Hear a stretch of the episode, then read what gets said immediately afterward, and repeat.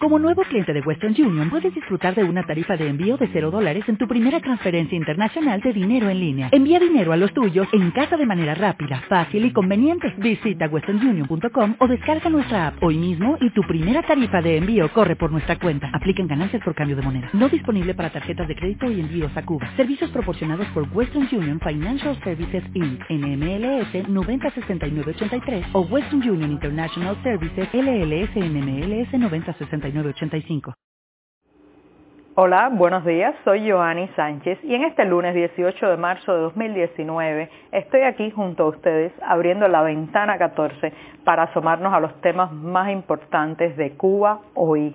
Durante el fin de semana se han acumulado varias noticias, así que les comento a manera de titular que estaré hablando sobre el hecho de que Panamá ha agregado ventajas a la tarjeta de turismo de compras para los cubanos. Por otro lado, Bogotá, Bogotá expulsó a un espía cubano de su territorio.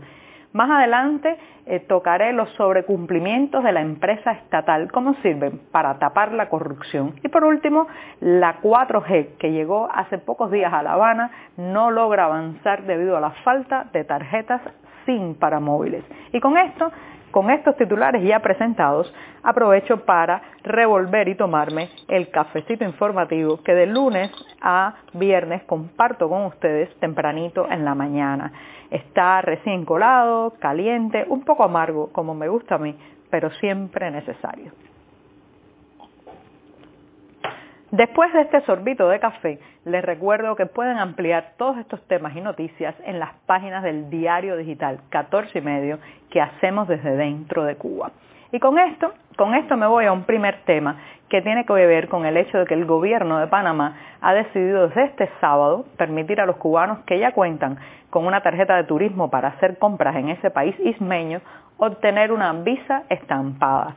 Eh, esta es una información que ha generado cierta confusión en algunos medios de prensa. Se ha presentado como un retroceso, pero para nada. En realidad se trata de un paso de avance, de algo eh, que va a flexibilizar y mejorar la obtención de un permiso, de un visado de los cubanos para entrar a Panamá. Recuerden que en octubre pasado el gobierno panameño había implementado una eh, tarjeta especial, una tarjeta de turismo de compras eh, válida por 30 días de una sola entrada y por el costo de 20 dólares para que los cubanos pudieran ir de compras a Panamá. Ahora, ahora da un paso más allá y todo aquel que ya había obtenido una de estas tarjetas califica para solicitar una visa. Las visas tendrían otras ventajas, eh, tendrían entradas múltiples, probablemente durarían muchísimo más tiempo, incluso hasta cinco años, y facilitarían, eh, además de el, paseo, el viaje de, estos cubanos que llegan a comprar desde calzado y ropa hasta electrodomésticos a, territorio panameño, pero también eh, pienso que ayudaría a descongestionar el consulado en La Habana. Pues bien, ¿por qué tantos cubanos están interesados en esta opción y esta propuesta? Eh, porque hay un gran flujo de mercancías y de productos desde Panamá y hacia el mercado informal o mercado negro en la isla, que se nutre justamente eh, de estos cubanos que son conocidos como mulas, que van a comprar todo tipo de mercancía que escasea en la isla. En un momento de eh, que estamos viendo que los mercados estatales, oficiales, están prácticamente vacíos, donde faltan tantas cosas, eh, pues eh, la, presencia y la labor de las mulas se hace vital para sostener la economía cotidiana, porque no solamente pueden traer eh, sofisticados eh, electrodomésticos, sino que también incluyen eh, en sus maletas, en su equipaje, medicinas, fármacos que faltan en la isla y cosas tan sencillas que también no tenemos como puede ser un paquete de harina o un poco de sal. Así que Panamá, Panamá está decidida a recaudar y recibir todo ese dinero que está saliendo desde dentro de Cuba para poder comprar fuera, ya que aquí Aquí eh, falta eh, muchísimas cosas en los mercados. Y bueno, con esto, con esto me voy al segundo tema que tiene que ver con Colombia. Eh, Bogotá ha expulsado el pasado sábado a un espía cubano que llegó a ese país desde Venezuela, supuestamente en una misión médica. Parece una película, pero es verdad.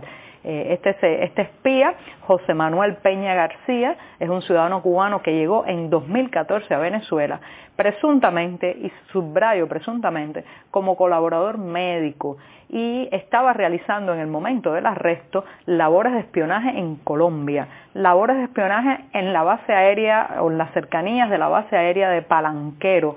Esto está eh, es una, una entidad de las Fuerzas Militares de Colombia ubicada en Puerto Salgar, Cundinamarca. Pues bien, eh, este señor, las autoridades colombianas lo acusan de pertenecer a la inteligencia cubana y fue arrestado y deportado inmediatamente a la isla. Eh, hay que eh, sobre todo reflexionar cuando uno escucha noticias así de cuántos otros espías, cuántas otras personas que presuntamente eran médicos u profesionales eh, de, otra, de otro ramo y que supuestamente estaban en misiones humanitarias y de solidaridad en, países como Venezuela, en realidad estaban haciendo labores de inteligencia. estas misiones médicas se han convertido sin dudas en una avanzadilla, en un mecanismo también para eh, llevar agentes del GEDO o la inteligencia cubana hacia todo el continente suramericano. Así que eh, han detectado a uno, lo han deportado, pero ¿cuántos más no quedan por ahí? Y con esto, con esto me voy al tercer tema que tiene que ver con esa mastodóntica estructura que es la empresa estatal socialista cubana. Eh, la empresa eh, estatal socialista, y esto lo ha confirmado la propia prensa oficial, eh, pues tiene cifras engordadas, números maquillados y supuestos sobrecumplimientos productivos que en la realidad son simplemente eso, números sobre el papel, pero no realidades ni productos terminados.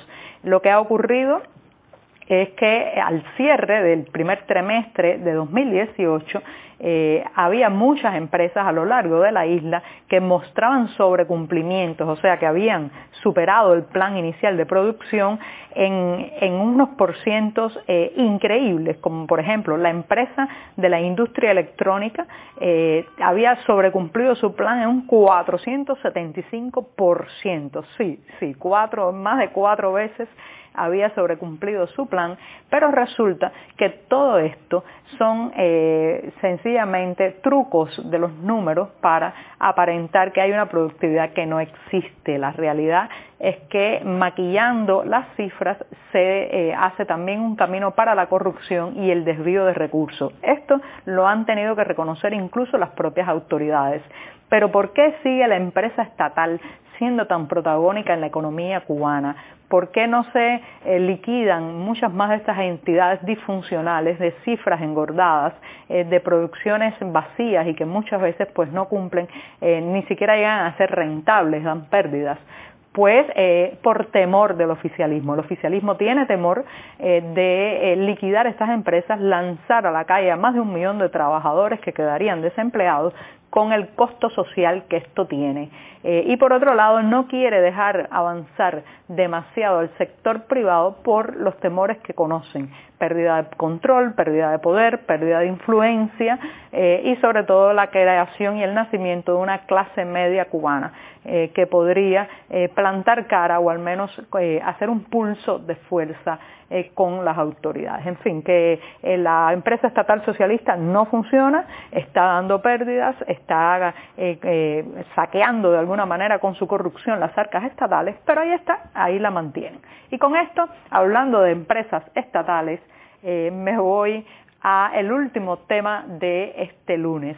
Tiene que ver con la llegada de la 4G para la conexión desde los móviles en La Habana. Como saben, hace eh, muy pocos días ETEXA, la empresa de telecomunicaciones de Cuba, un eh, monopolio estatal, anunció que se iba a empezar a implementar la 4G en las zonas del litoral de La Habana. Ahora bien, esta 4G no ha llegado para todos los usuarios, sino para los usuarios que eh, habían tenido, habían comprado los paquetes, los paquetes de navegación web de mayor consumo, pero también es como requisito indispensable, hace falta tener una tarjeta SIM de las más modernas, las llamadas USIM. ¿Qué es lo que ha ocurrido?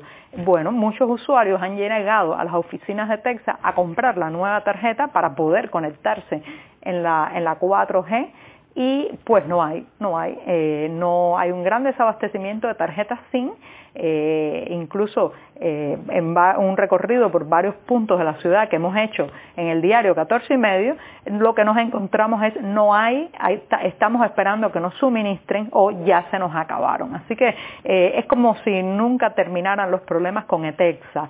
Cuando nos estábamos quejando de la 3G, que sigue pésima, la conexión desde la 3G, entonces parecía un rayo de esperanza la llegada de la 4G, pero, pero no calculamos que eh, bueno, pues el monopolio estatal de telecomunicaciones es tan ineficiente que instaló las antenas para la 4G, pero ahora, ahora no tiene tarjeta SIM.